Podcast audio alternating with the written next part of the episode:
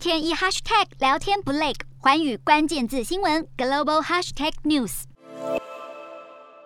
中央的防疫政策目前还在与病毒共存，还有清零当中，两者之间在游移。但是我们真的可以等那么久吗？因为来看到我们目前的医疗量能，还有现在天天的确诊数几乎都破百例。而四月六号最新的指挥中心公布了我们的医疗量能，目前来看呢，专责病房的部分大概只剩下百分之六十五点九，集中检疫所。则是剩下四成五左右，还有加强版的防疫旅馆，大约只剩下百分之一点五，而就怕我们这个医疗量能不够，所以指挥官陈时中他就说了，如果一天未来是一千五百例的单日确诊，将会评估之后要来启动无症状以及轻症在家隔离，意思也就是说，当你确诊之后就不一定会往医疗院所来送了。但是呢，新北市长侯友谊他就说，既然你现在有这方面的计划还有规范的话，希望可以赶快来。拟定这个在宅照护的指引，希望可以赶快拟定出来。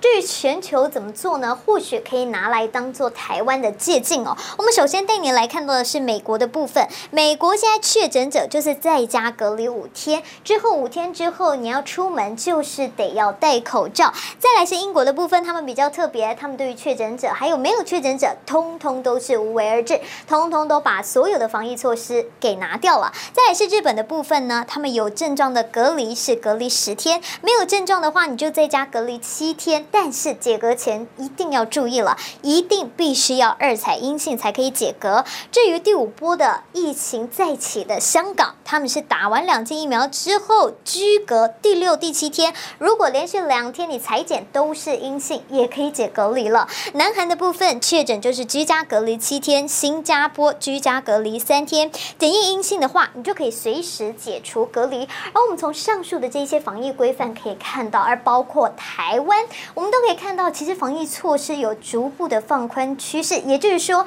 和病毒共存似乎也成为了全球的防疫趋势。Hello，大家好，我是环宇新闻记者黄云竹，您跟我一样非常关注国际财经、政治与科技趋势吗？记得追踪环宇关键字新闻 Podcast，以及给我们五星评级，更可以透过赞助支持我们哦。